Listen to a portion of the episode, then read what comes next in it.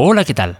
Esto es lo que sé de Norcorea y hoy, mm, bueno, quiero dejar aquí en este episodio un pequeño, digamos, el reflejo de lo que es un debate bastante gordo entre la gente que tiene algo que ver con Corea del Norte, bien sea porque estén investigando sobre el país o porque estén planteándose viajar o etcétera.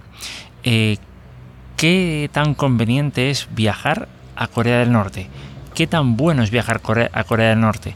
¿Vale la pena el riesgo? Eh, ¿Por qué sí viajar y por qué no viajar? ¿De acuerdo? ¿Por qué sí viajar? Hombre, respuestas a eso hay muchas, ¿no? Pues hombre, eh, que tenemos ahí un país, pues el más hermético del mundo y quien eh, con un mínimo de curiosidad no quiere meterse en el país más hermético del mundo, eh, pues que también, yo que sé, pues que eh, ver, ver un poquito ese, ese país, ir después ahí, chuleando ahí, mira, he ido a Corea del Norte y que todos te miren hola, y que todos te hagan preguntas, yo que sé, cosas de esas, ¿no?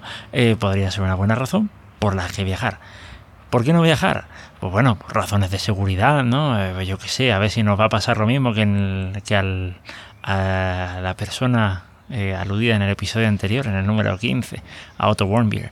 Eh, a ver si vamos a acabar ahí, nos van a dejar en coma ya a punto de, digamos, agonizando y nos van a devolver a España en el mejor de los casos, o, bueno, España en mi caso, cada uno de los países, al país respectivo desde el que cada uno provenga y tal, bien, pero bueno, un poco más allá.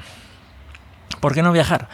Hay gente que plantea que el, hecho de viajar a Corea del Norte implica eh, un desembolso, hombre, que es bastante importante, teniendo en cuenta lo que puede costarte un viaje a, uno, a, otros destinos eh, más o menos parecidos. Eh, teniendo en cuenta que, por ejemplo, tengo entendido que desde China eh, viajar a Corea del Norte y estar ahí unos 5 días, creo que es 5 o 7 días, eh, te puede costar unos 1000 euros, ¿vale? O algo así, pues, em, hombre, es eh, bastante importante. 1000 euros por persona, entendamos, ¿eh? Entonces es un desembolso bastante importante. Em, y si tenemos en cuenta que una parte, una buena parte, no sé qué porcentaje, pero una buena parte irá directamente a financiar actividades mm, no muy pacíficas como la, yo que sé, lo relacionado con, con el armamento nuclear, eh, etcétera, pues eh, hay quien plantea que si, bueno, que si digamos por cuestiones de conciencia no, no sería muy adecuado eh, ir y, digamos, por, por, decirlo de alguna manera, alimentar a la bestia, ¿no? Esa es una de las, esa es una de las posibilidades, ¿de acuerdo? Eso es una de las cosas que, se debaten. Después, por el otro lado, por las razones por las que sí viajar, digamos, un poco en respuesta a este primer grupo, están los que dicen que de alguna forma nuestra ida ahí, pese a, a, las restricciones que hay de, digamos, de contacto con otras personas, sí que de alguna manera supone una influencia hacia Corea del Norte. Eh, influencia mínima, personalmente pienso yo, pero una influencia al final de, al final de cuentas. Ahora, eh, de verdad pregunto yo, ¿que es tanta la influencia que se puede llegar a ejercer sobre una persona? No lo sé, no lo sé, porque la verdad las formas para influir son muy limitadas, hay que hacerlo todo de forma muy velada, hay que tener muchísimo cuidado eh, ya digo, no, no veo que sea una cosa tan fácil. Eh, de hecho, lo único así, más o menos, de todo lo que podía averiguar, en lo que de alguna forma se ha hecho avanzar eh, a, las personas que están en Corea del Norte, así, así lo más, lo más destacado diría yo, tiene que ver, por ejemplo, pues con qué tan, qué tanta, a ver, qué tanto interés tienen en Corea del Norte por eh, las visitas de los extranjeros o qué, tanta, qué tanto interés tienen por eh, tener algún contacto eh, con, un extranjero. Parece que eso sí que ha mejorado, ¿vale? Y eso es indicativo de que la gente sí que quiere saber qué es lo que está pasando fuera.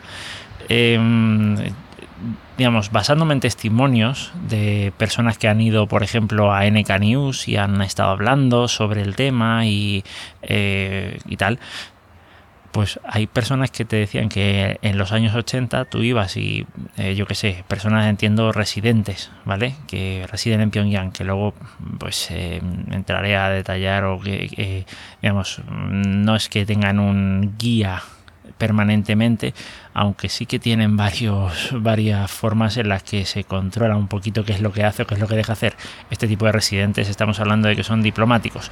Eh, o personas, digamos, que de alguna forma tienen, pues yo que sé, alguna actividad empresarial bastante importante en Corea del Norte o, em, no lo sé, alguna cosa de estas, ¿vale?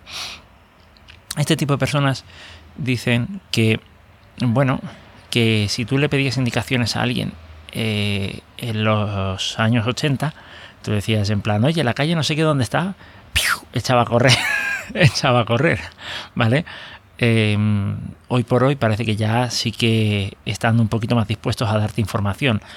Eh, entendamos una cosa también, hasta donde he podido averiguar, en Corea del Norte, si tú tienes, si tú como norcoreano o norcoreana tienes alguna interacción con un extranjero, tienes que dar informe de que has tenido esa interacción y en qué ha consistido esa, e, e, interacción. O sea, ya eh, tienes problemas con eso. Si no lo haces, a lo mejor alguien te ha visto y alguien sí que lo va a reportar. Y si tú no lo has reportado, pues ¿qué van a empezar a pensar de ti?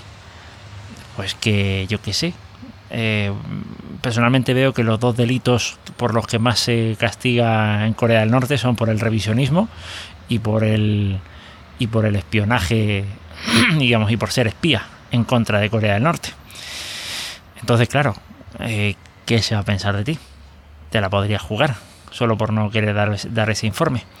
Eh, entonces, pues claro, dices, uff, eh, yo veo aquí en España mucha gente que yo que sé, ve un, me acuerdo de una ocasión de un choque que hubo entre dos personas y que, digamos las personas afectadas estaban buscando testigos y no había nadie, nadie se quería meter. No sé, se me ocurrió meterme a mí. Eh, decir, oye, sí, yo vi esto, esto pasó así, así, así, lo dejé por escrito y la gente me decía, pero tú qué haces, después en privado me decían, ¿y tú qué haces? Y te van a, te van a hinchar ahí a juicios y ya no sé qué, ya no sé cuánto. No, no, a mí solo me pidieron que dieran información sobre qué es lo que había ocurrido, que la mandara a un determinado lugar y ya está. No me pasó nada más. Pero el hecho de decir, no, no, yo no me quiero meter con, en, follones legales, ya, ya es suficiente. Y si eso pasa en un país como este, ya no te puedo explicar en Corea del Norte cómo va a pensar la gente. Em, eh, eh, ahí, está el, ahí está el tema, ¿vale? Pero en sí ya parece que la gente eh, en ese sentido ha progresado un poco. Entonces, ¿se, se hace, se puede llegar a influir? Sí. que por ejemplo también hay otras cosas que influyen, como por ejemplo el, estar, aunque sea de forma clandestina, expuestos a información procedente del extranjero, también pero claro, la capacidad de influencia, digamos, dadas las condiciones que hay en Corea del Norte, es mínima. No nula, pero muy mínima. Entonces, el debate está ahí. ¿Viajar o no viajar? ¿Por qué razones viajar? ¿Cuál sería el objetivo del viaje? Eh, ¿Es una cuestión de puro turismo político? ¿Es una cuestión de curiosidad? ¿Es una cuestión de querer de alguna forma ayudar? Eh, ¿Influir? Eh, es complicado. Pero el debate está ahí y yo simplemente quería, pues, eh, digamos, las personas que no tengan nada que ver con Corea del Norte, que no este, que, que, que, que no haya ni, yo qué sé, que no les haya picado tanto la curiosidad como a este loco que, habla, em, que se sepa que este debate sí, este tipo de debates sí que existen y, supongo que, que no, no terminarán hasta que en Corea del Norte eh, no dejen de, de existir las razones por las que estos debates se originan. Y básicamente es eso lo que quería compartir en este episodio. Y bueno, no sé, cuéntame un poquito qué es lo que opinas. En el grupo seguro que esto, en el grupo de Telegram seguro que esto va a suscitar opiniones por todos los lados, ¿vale? Y, y vamos, que estoy abierto a escuchar y a, y a que cada uno pues piense lo que, lo que quiera y lo comparta, porque al final todos podemos enriquecer un poquito nuestro punto de vista.